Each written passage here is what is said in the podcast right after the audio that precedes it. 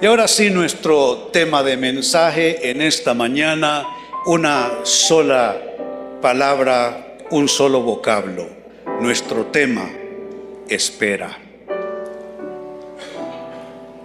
Se dice tan fácil y se escribe tan fácil. Espera o esperar.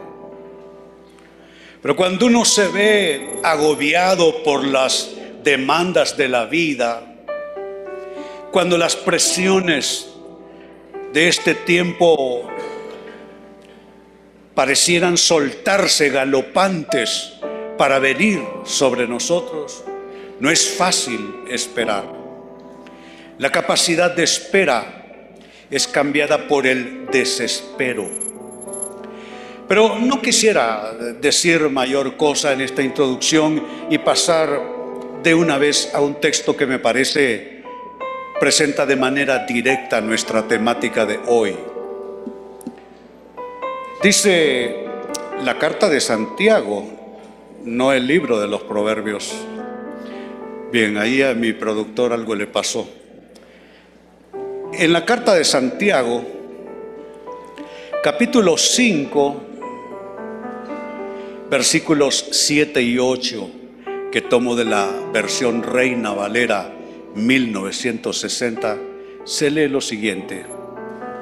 Sí, lo leo para ustedes. Dice así, por tanto, hermanos, tened paciencia hasta la venida del Señor. Mirad cómo el labrador espera, y de eso estamos hablando. Mirad cómo el labrador espera el precioso fruto de la tierra aguardando con paciencia. aguardando con paciencia hasta que reciba la lluvia temprana y la tardía. Este texto se encuentra en la carta de Santiago, capítulo 5, versos 7 y 8. Mi comentario inmediato a esta lectura es el siguiente que también comparto con ustedes a nivel de notas de pantalla. Posiblemente, amados, el factor que más nos cuesta en la vida es el factor esperar. No conozco muchas personas que sepan esperar. Y yo mismo, cuando me pongo bajo la luz de esa palabra, me doy cuenta que esperar en lo natural no es lo mío. No es fácil esperar. Es un factor dificultoso. Cuesta mucho saber esperar, aprender a esperar. Y no hay duda de que esta lección, saber esperar, es una de las más difíciles de aprender. Estoy bajo la convicción esta mañana que hay personas que están teniendo suma dificultad para poder esperar. Tienen grandes anhelos, han orado y lo han pedido al Señor. Esperan un milagro, esperan un positivo desenlace en una difícil situación. La respuesta que esperaban, la esperaban para ayer, pero estamos en el hoy y esa respuesta aún no aparece. Si ese es su caso, si hay cosas por las cuales usted aguarda y ya no sabe cómo interpretar esa supuesta tardanza, entonces este tema es para usted Amado, amada, el tema esperar va para usted en este día. ¿Cómo vamos a cómo vamos a plantear nuestro estudio sobre esperar en esta mañana? Se me ocurre una buena manera de hacerlo y es esta. Hacer un estudio acróstico del vocablo. Por eso ustedes notaron de inicio en la presentación a nivel de título que habían puntos después de cada letra. Hagamos entonces un estudio, por supuesto, a Biblia abierta, del contenido acróstico que hay en esta palabra, en este vocablo, espera. Lo primero que viene en este estudio acróstico entonces, contenido definitivamente en el vocablo espera, es el equilibrio. Usted no puede esperar si no tiene suficiente equilibrio en una situación. Si hay algo que requiere equilibrio es precisamente esperar. Sobre el necesario equilibrio para poder esperar en el Señor, hay un texto en la Biblia que nos, nos arroja luces es el texto que se encuentra en el Evangelio de Lucas, capítulo 10, versos 40 y 41. Pasaje que leo para ustedes. Dice así, pero Marta, y es que lo que viene realmente es un pero en las personas, pero Marta se preocupaba con muchos quehaceres. De pronto esa frase le describe a usted. Una persona afanada, una persona atrapada en la madeja de los muchos quehaceres, de las muchas responsabilidades de vida. Pues bien, dice Marta, se preocupaba con muchos quehaceres y acercándose dijo, Señor, ¿no te da cuidado que mi hermana me deje servir sola? Dile pues que me ayude. La persona que pierde el equilibrio, por lo general no piensa en sí misma, no se enfoca en su condición ni en lo que le está pasando, sino que de inmediato su tendencia natural es quejarse de los demás. Cada vez que usted pierde el equilibrio, cada vez que usted pierde la paciencia, cada vez que usted se irrita, cada vez que usted se enoja, cada vez que usted se disgusta, cada vez que usted se resiente, usted de inmediato vuelve a ver a alguien más. Puede ser la persona más cercana, sus hijos, su cónyuge, sus compañeros de trabajo, etc. Pero lo que hay detrás no es que los demás no estén haciendo su parte. Lo que hay detrás no es que los demás le estén a usted fallando. Lo que sucede en una corta frase es que usted ha perdido el equilibrio. Por eso usted se está quejando de los demás cuando es usted más bien que ha perdido el debido balance. ¿Y cómo se nota que alguien ha perdido el balance? Bueno, se enoja, reclama, vocifera, a veces amenaza. ¿Qué es lo que Marta está haciendo? Señor, ¿no te da cuidado que mi hermana me deje servir sola? Dile pues que me ayude. Respondiendo Jesús le dijo, Marta, Marta, afanada y turbada, notemos que la pérdida de equilibrio genera una sobrepreocupación y un estado de turbación mental y emocional. La persona sin equilibrio está confundida.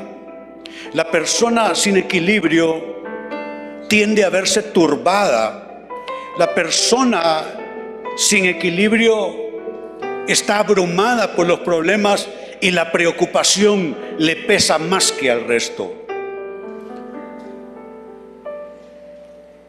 Marta, Marta, afanada y turbada estás con muchas cosas. ¿Será que usted está tratando de cargar más cosas de las que puede llevar? que la pérdida del equilibrio puede ser por poner demasiadas cosas sobre sus espaldas. A veces queremos resolverlo todo, ¿no es cierto? Y queremos resolver la vida en un solo acto. Queremos resolver la vida en una sola temporada. Queremos resolver la vida en un solo esfuerzo. ¿Y sabe qué sucede con esa postura errónea en la vida? Vamos poniendo cada vez más y más peso sobre nuestras espaldas. Y como no somos de acero, algo comienza a romperse, algo comienza a afectarse. Tiene que ver con la pérdida entonces del equilibrio. Marta, Marta, afanada y turbada estás con muchas cosas. Con este texto como base podemos afirmar lo siguiente, amados. El mucho afán trae desequilibrio. El abrumarse demasiado, el permitir que la vida solo vaya pesando más y más cada, día, eso solo produce desequilibrio en nosotros y no cualquier desequilibrio. Quiero particularmente mencionar esto, que es el caso de Marta. Vivir preocupados más por el hacer que por el ser. Hay gente que ya no están pensando en lo que son Viven desde que se levantan hasta que se acuestan pensando en lo que tienen que hacer, las cuentas por pagar, la educación de los hijos, los pagos de una cosa, lo otra, los problemas del trabajo. Y una persona así va perdiendo poco a poco la sensación de ser alguien. ¿Sabe cómo se llama la sensación de ser alguien? Se le llama autoconcepto usted se va deformando a sus propios ojos. Deja de ser aquella mujer alegre que solía ser, deja de ser aquel hombre eh, afable que reía con cosas sencillas de la vida. La preocupación se va apoderando, le va inundando, le va invadiendo y usted termina convertido en otra persona. ¿Por qué? Porque cayó en este extremo, vivir preocupado por el hacer terminando olvidándose del ser. Déjeme decirle algo. La dicha de un ser humano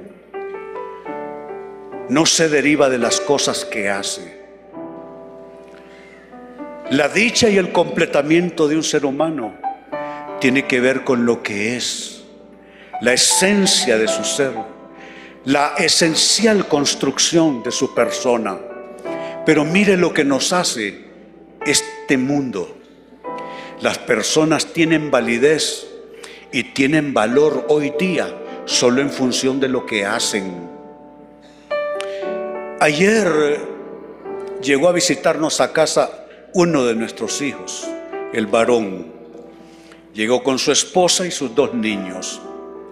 Dispusimos ir a almorzar con ellos a un lugar cercano de casa. Y había diversión y entretenimiento infantil. Habían eh, juegos infantiles y bueno, como yo, aquí la psicóloga que me vive acosando todo el tiempo dice que no tuve infancia, pues bien, le voy a dar la razón. Como yo no tuve infancia, entonces no me interesó esa parte, me interesó la parte de comer eh, y, estar ahí un rato alrededor de la mesa en el lugar, pero cuando se trató de llevar los niños a jugar un poco, entonces se encargó de hacerlo mi esposa, mi hijo y la madre de los niños. Yo le dije, me quedaré en una mesa aquí eh, a observar y yo les aguardo. Pasé de la mesa a una especie de terraza abierta y había mucha gente y muchos niños, madres jóvenes, parejas jóvenes, niños en edad de escuela primaria. Sentí que había pasado de las brasas al fuego, le digo, porque era aquel revolú alrededor mío. Pero a donde quiero llegar es que me llamó la atención esto. Muchos estaban con sus madres, algunos con sus abuelas, pero particularmente miré un par de niños que estaban con la ayuda doméstica, seguramente de esa familia. Y miré a una jovencita de grata apariencia, parada tímidamente, recostada contra un poste, viendo a los niños, observaba al resto de los que estábamos consumiendo algo en las mesas, con timidez, y se fue echando atrás hasta, quedó, hasta que quedó reducida a una esquina porque no había donde más hacia dónde retroceder. Y me dije, justo lo que les acabo de decir hace un instante, hoy la vida nos hace eso. Las personas valen por lo que hacen. Esa muchacha estaba en marginación social, relacional, porque simplemente a vista de los demás y aún a su propia vista y a su propio criterio, ella solo era la asistencia doméstica de alguien. Ese es un engaño. Tenemos que romper con eso. Lo que le da importancia a usted, lo que le da importancia a cualquier ser humano, no es lo que hace. ¿Sabe dónde aprendí eso? Cuando fui conserje en la iglesia de la cual fui por más de 20 años su pastor. Me di cuenta que lo que le da valor a un individuo no es lo que hace. Yo no usted, no sé usted a qué se dedica.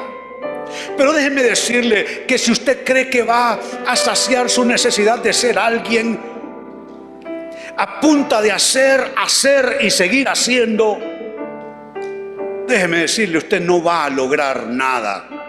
Usted solo va a quedar como Marta abrumado, afanado y turbado, tratando de hacer muchas cosas, olvidando lo esencial que es verse uno al espejo por la noche antes de acostarse o por la mañana levantarse y saber que el valor de uno no se lo concede ni se lo confiere las cosas que uno está haciendo, sino tener la perfecta imagen de Dios en uno y el perfecto amor sembrado en nuestros corazones.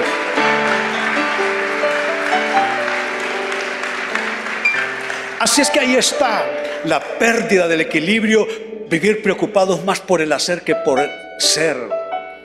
Ahora bien, esperar trae equilibrio.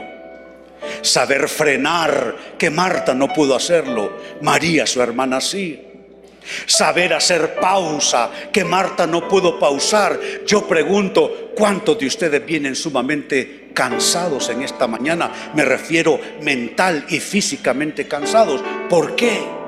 Porque no han aprendido a hacer pausa. Pasan de un afán a otro, de una cosa a otra. Y eso no termina nunca. Ese es un camino de nunca acabar. Qué importante es el equilibrio, saber pausar. Esto es algo que a mí me costó mucho en la vida, porque al igual que muchos, pensé que mi valor se derivaba de lo que yo lograba hacer. Y fue hasta que comencé a peinar canas, que comencé a caer en razón. Qué importante es el equilibrio, saber frenar, saber hacer pausa, saber balancear los afanes de la vida. ¿Cuántos de ustedes no están disfrutando sus vidas. No realmente. Sí están agradecidos tal vez con Dios, tienen salud, tienen a quien amar, quien los ame, tiene significado su vida. Quizás están suficientemente agradecidos, pero no sé si están disfrutando, que eso es otra cosa. No sé si estén disfrutando plenamente sus vidas. Se les van a pasar los años sin haber disfrutado a sus hijos. Y cuando se encuentren con ellos siendo adultos, teniendo ellos ya sus propias vidas, van a encontrar que están viendo a verdaderos extraños, personas a quienes no llegaron realmente y profundamente a conocer. De ahí la importancia de esperar, que trae equilibrio, poder frenar cuando hay que hacerlo, poder hacer pausa, poder balancear los afanes de la vida. Segundo contenido acróstico del vocablo espera, silencio. Hmm. Silencio. Sí, silencio. No es fácil vivir en el silencio. No es fácil abrir el espacio en nuestras vidas para hacer silencio. Si usted me pregunta mis más grandes errores, mis más vergonzosas equivocaciones, fueron en parte porque no supe hacer silencio. No supe entrar en el silencio. Mi actitud era envalentonada. Mi actitud era pendenciera con la vida. Mi actitud es, yo no me dejo de nada. Mi actitud fue, yo no espero que nadie me arregle nada, yo lo arreglo. Y suena bien, pero no está bien. Parte de esperar es saber entrar en el silencio. ¿Sabe por qué se han confundido sus asuntos últimamente? Porque usted no ha sabido guardar silencio. ¿Sabe por qué algunas de sus relaciones están padeciendo hoy día? Porque usted no ha aprendido a manejar ciertos temas en el silencio. Veamos lo que dice el, profeta Jeremías en el libro de lamentaciones. Capítulo 3 versos 25 al 28 dice, el Señor es bueno, pero vaya usted a ver con quiénes el Señor es bueno con los que dependen de Él, con aquellos que lo buscan. Por eso es bueno esperar en silencio la salvación que proviene del Señor. Noten la conexión. Verso atrás, por favor. Noten la conexión.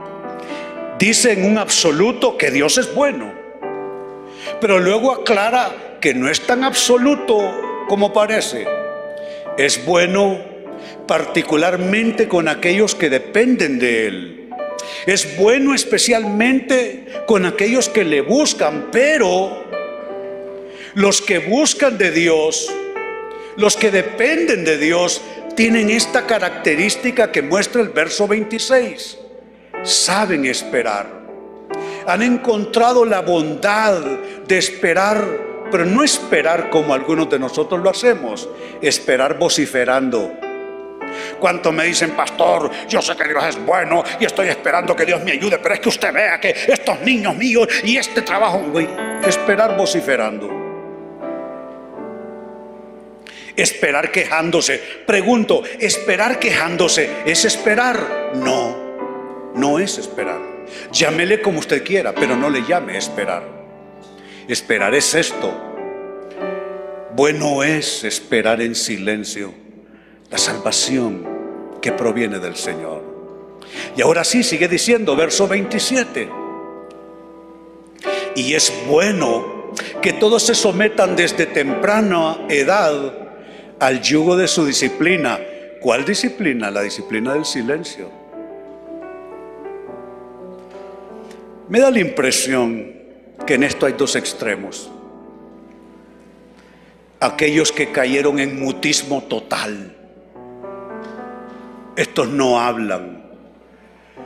Literalmente perdieron el habla a fuerza de frustración, a fuerza de sufrimiento. Esos están en un extremo, porque hablar es bueno para la salud y la higiene mental. Usted no es que tiene derecho de hablar, Usted tiene el deber de hablar. Es que lo necesita usted y lo necesitan los demás. Así es que está el extremo de los que han caído en silencio total. Pero es que hay silencios y hay silencios. No estamos hablando de que usted viva humillado permita que todo el mundo le trate mal, vea toda clase de injusticias, maldades y perversidades y que usted no diga nada. No, si hasta Jesucristo se disgustó cuando vio cosas que no debían ser. Ese es un extremo. Ese es un silencio por enfermedad. Digo, enfermedad anímica, emocional. Está el otro extremo. Y estos dos extremos no son aconsejables. Eh, pero está el otro extremo. Los que nunca se callan. Los que argumentan día y noche y son capaces de discutir hasta con Dios. Son aquellos que creen que aún Dios les debe una explicación. Y discuten día y noche, argumentan, justifican, acusan, reclaman. Son dos extremos. Un silencio enfermizo y dos, la persona que no sabe guardar silencio nunca, en ningún lugar, en ninguna situación. ¿Cuál es verdaderamente la disciplina del silencio que sí nos ayuda? Guardar silencio ante el Señor y esperar en silencio su salvación. Dice, es bueno que todos se sometan desde temprana edad al yugo de su disciplina. Y noten qué disciplina es esa, que se queden solos en silencio bajo las exigencias del Señor. Amados, yo he estado allí. Cuando tienes mil cosas que decir, pero es necesario quedarte en silencio bajo las exigencias del Señor. Cuando tienes argumentos sólidos que presentar, cuando tienes logismos bien construidos con los cuales reclamar, pero que el Espíritu Santo te dice en esa situación en particular que te quedes en silencio bajo las exigencias del Señor. Entonces, qué importante es, también esta palabra que se desprende en este contenido acróstico de espera, la palabra silencio. Posiblemente, amados, la parte que más nos duele en el tiempo de espera es precisamente el silencio. Amados, el silencio duele.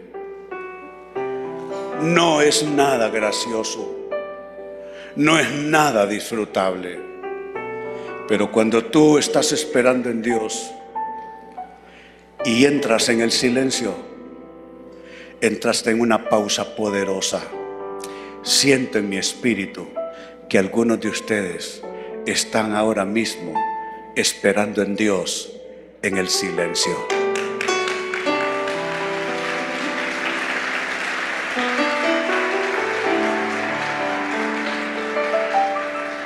Tercera palabra que se desprende de este contenido acróstico del vocablo espera, paciencia. ¿Y saben qué? Puede ser que necesitemos paciencia porque si no termino este domingo, termino el otro pero que salimos a la hora, salimos. Paciencia. Mire lo que nos dice el Salmo 40. Y se citó en la alabanza rápidamente, brevemente esta mañana. Salmo 40, versos 1 y 2. Con paciencia esperé que el Señor me ayudara. ¿Cuántos pueden decir esto? ¿Qué tal si lo leen conmigo? Con paciencia esperé que el Señor me ayudara. Eso es maravilloso. ¿Y qué pasa cuando usted con paciencia espera en el Señor? Dice, y Él se fijó en mí y oyó mi clamor. Me sacó del foso de desesperación, del lodo y del fango. Puso mis pies sobre el suelo firme y a medida que yo caminaba, linda palabra, me estabilizó. ¿Cuántos quieren estabilidad?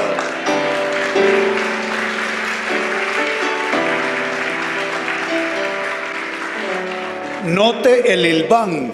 ¿Dónde comienza? ¿Dónde se ve el primer hilo? paciencia, esperar. Y luego todo un efecto desencadenante de Dios actuando. Uno se fijó en mí, dos oyó mi clamor y noten que primero nos mira y luego nos oye. Se fijó en mí. Usted puede lograr la atención de Dios. Usted puede lograr que el cielo de entre miles de millones, el ojo de Dios se pose sobre usted y diga, wow, esta mujer, wow, este hombre, se fijó en mí y oyó mi clamor.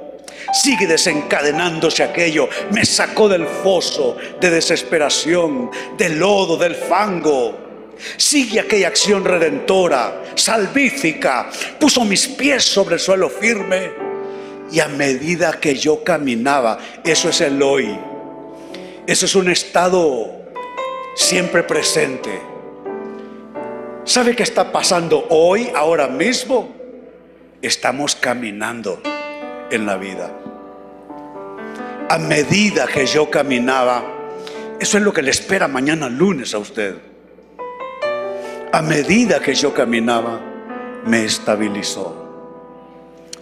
Es la estabilidad, amados, que viene por con la paciencia.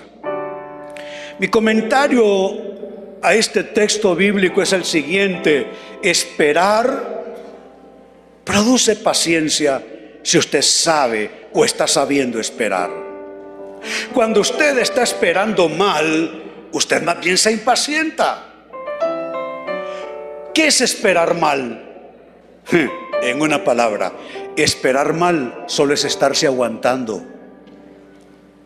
Pero esperar en el Señor es solo estarse aguantando. Por supuesto que no. El que está esperando de manera equívoca, ese solo se irrita más. Ese solo se impacienta más porque simplemente solo se está aguantando. Y esperar en Dios no es estarse aguantando. Así es que cuando usted espera, la verdadera espera produce paciencia. Y la paciencia, que es un requisito especial para recibir respuesta.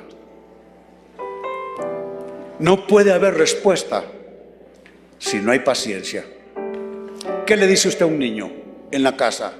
Mamá, quiero esto espérate niño que estoy ocupada. No es que yo quiero esto. Ya te dije niño que estoy ocupada. Se tira al suelo y grita y patalea y usted le dice en un tono más enérgico, te dije que estoy ocupada. Ya te voy a dar lo que estás pidiendo. ¿Sabe qué? No se puede recibir sin esperar. Si usted es de aquellos desesperados que dicen, me lo arregla Dios o lo arreglo yo como quien amenaza al cielo, ¿verdad? O lo arregla Dios ya o lo arreglo yo ahora. Si usted de verdad quiere recibir de Dios, que sea Dios el que intervenga, entonces usted en su espera va a tener que alcanzar paciencia. Y la paciencia es el camino directo a la respuesta. Lo hemos leído, Salmo 40.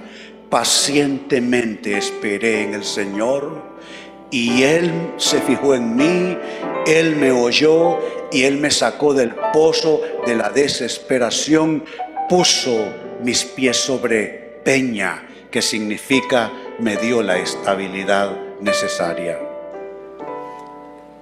¿Cuántos saben que necesitan paciencia? Yo sí, yo sí.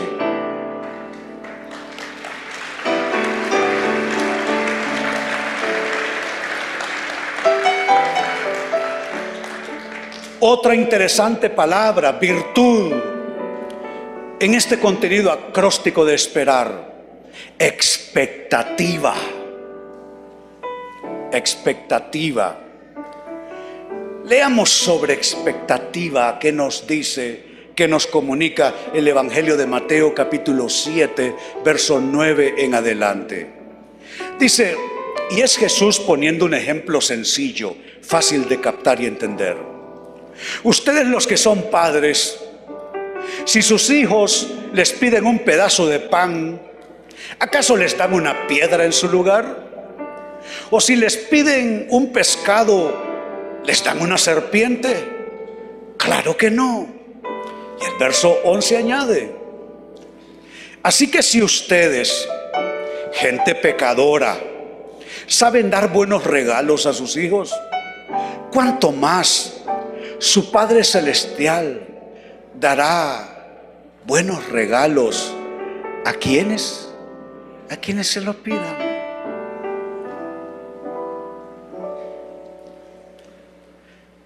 El ejemplo es sencillo. un padre da buenas cosas. Yo ayer me recreaba viendo a mis dos nietos menores. El mayor prendido de su padre, no lo suelta en ningún momento. Y el más pequeño pegado con la mamá. ¿Cómo confía un niño en su padre, en su madre? Llegamos al restaurante. ¿Qué querían saber de comida esos niños? No querían comer, querían saltar al otro lado para ir a correr, a brincar, a jugar. Pero la confianza en sus padres. Aguarde, ya vamos a ir, en cuanto comamos, vamos a ir a jugar. La expectativa en un, en un niño por lo que mamá y papá les dice les va a poder dar. ¿Saben? Esta mañana no es mi hijo Eduardo hablando, ni mi nuera Juan, ni a sus nenes. No es la abuela doña Aide haciéndoles la promesa. En esta mañana es papá Dios que le dice, yo te lo resolveré hijo, yo te lo resolveré hija espera y ten expectación en lo que yo voy a hacer.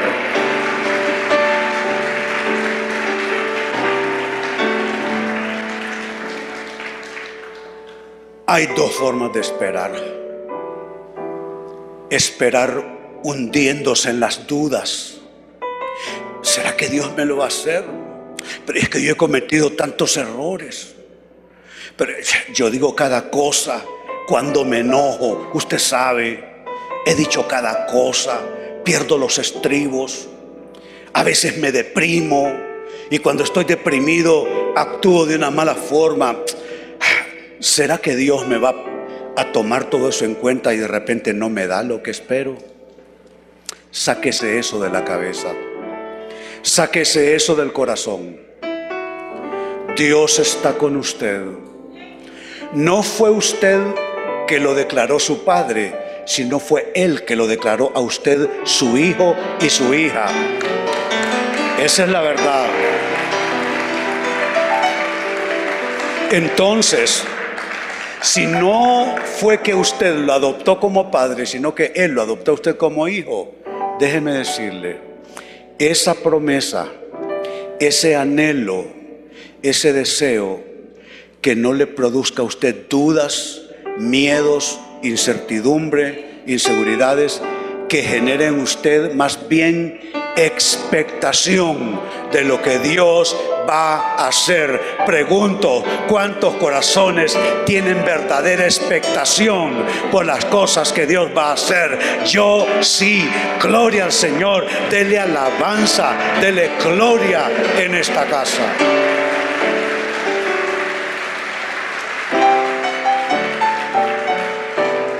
Lo que estoy diciendo, en otras palabras, es que el tiempo de espera, en lugar de desesperar, ¿usted recuerda aquel viejo anuncio del, del efervescente aquel? El que espera, desespera, decía el anuncio. Eso es cuando yo era niño. El que espera, desespera. Bien se lo saben. Enseña que ya días corre agua por ese puente. Pues mire, el tiempo de espera, en lugar de desesperar, debe llevar a una expectativa por las buenas cosas que Dios dará a los que le piden. Sabe, ya estoy, estoy casi finalizando realmente. Pero no llegamos al momento de orar en este instante. No obstante, le invito a alzar sus manos porque quiero hacer una activación sobre usted. Alce sus manos sin pena. Espíritu Santo, ven en nuestro auxilio. Te pido, Señor, que tú cambies esa espera en desespero, esa espera en impaciencia, esa espera en duda y que lo cambies por una espera que produce expectación de fe. Hermano y hermana, implanto en tu espíritu esta palabra. Dios dará cosas buenas a los que le piden. Y en esa lista estás tú. Por consiguiente, tu espera no será una espera aflictiva. Tu espera no será una espera angustiosa. Tu espera será una espera serena y en expectación de fe lo siembro en tu espíritu en el nombre del Señor. Puedes bajar tus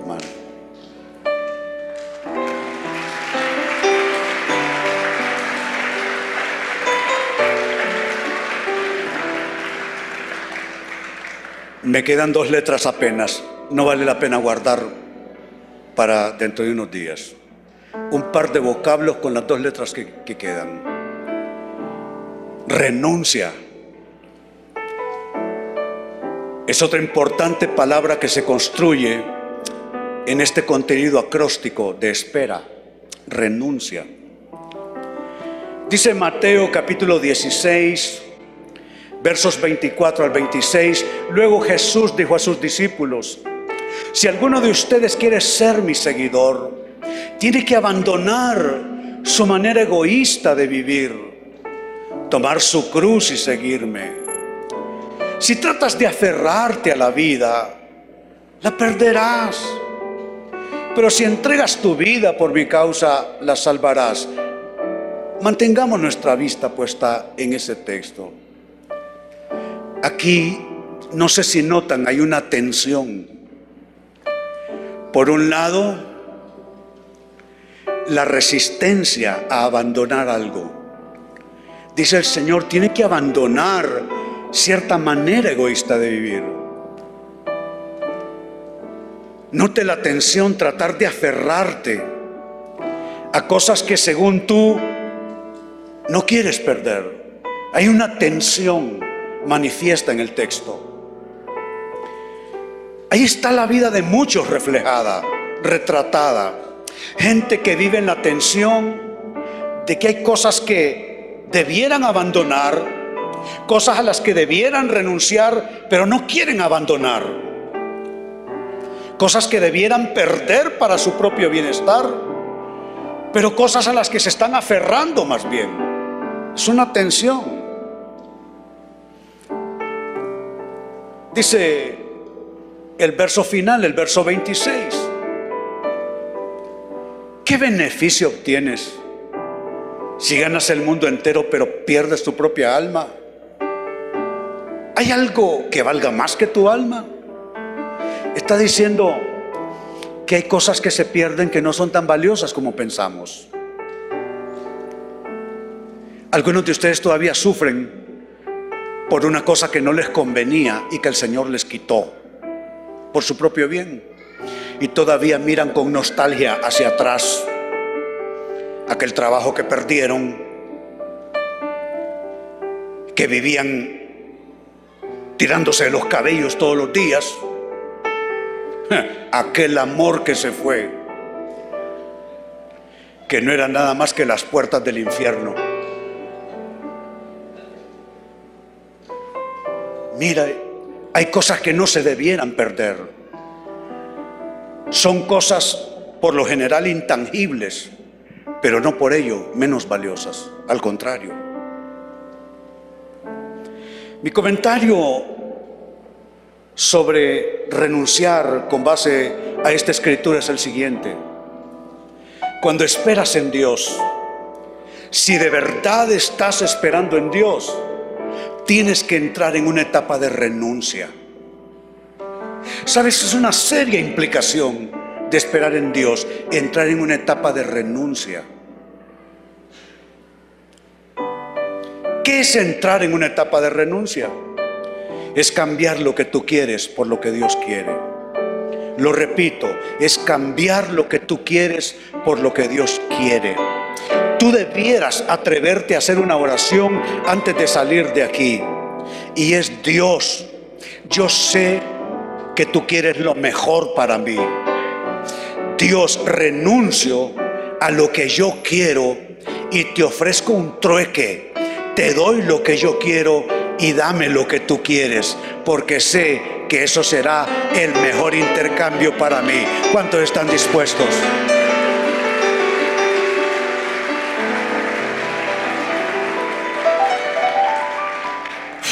Por fin, la última en este contenido acróstico del vocablo espera. Aguante. Aguante. Dice Romanos capítulo 5, versos 3 al 5 lo siguiente. También nos alegramos al enfrentar pruebas y dificultades, porque sabemos que nos ayudan a desarrollar resistencia, que es aguante. Y la resistencia desarrolla firmeza de carácter. Y el carácter fortalece nuestra esperanza segura de salvación. Finaliza diciendo el verso 5, y esa esperanza no acabará en desilusión. Lea conmigo esa frase. Y esa esperanza no acabará en desilusión. Pero digamos lo mejor pensando en ese gran proyecto, en esa gran idea, en ese sueño, en ese anhelo, en esa petición. Y ahora lea conmigo. Y esa esperanza no acabará en desilusión. ¿Por qué? Oh, pues sabemos con cuánta ternura nos ama Dios, porque nos ha dado el Espíritu Santo para llenar nuestro corazón con su amor.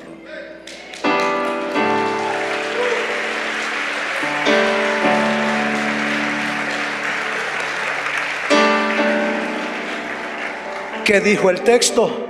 Dijo lo siguiente en resumen. Dijo que la esperanza produce aguante, produce resistencia, produce firmeza, produce carácter, produce fortaleza y al final del camino produce esperanza. Pregunto en esta mañana, ¿cuántos han aprendido un poco más acerca de la palabra esperar? Muy bien, qué bueno, qué bueno. Como dicen, good for you, qué bueno. Pónganse de pie, contentos, alegres, satisfechos de haber estado en la casa del Señor. Sabe, Dios no habita en templos. Dios habita en los corazones de la gente. Siéntase con Dios adentro en esta mañana. ¿Cuántos se sienten con Dios adentro en esta mañana? Claro que sí. ¿Qué tal si usted alza sus manos y como dicen algunos de los salmos, batiendo sus manos, eh? batir las manos? A veces veo, porque eh, oigo y veo música y conciertos todo el tiempo. A veces veo conciertos de artistas famosos y la gente comienzan a batir manos de una cosa que no hay nada. Aparte que está bonito, cantan bonito, tocan bien, pero aparte de eso no hay nada. Y comienzan a batir sus manos. Ajá, y en la iglesia donde sí hay de todo en Dios. Algunos no quieren levantar las manos. ¿Qué le pasa? Alce sus manos, bata sus manos delante del Señor. Yo no, yo no sé qué planes tienen ustedes, pero sé que al caminar siempre a mi lado va. ¿Se puede? Él me ama, por supuesto. Siento que acabé con sus planes, chicos, pero... Esta es de, de mis voces favoritas. Y lloré con esa canción muchas veces. Tratando de, de esperar en el Señor. Sin saber si iba a poder esperar en el Señor. A veces, como dice Hebreos 11, viéndolo de lejos, saludándolo solamente. Y esa canción reconfortó mi alma. Ayúdanos a cantar.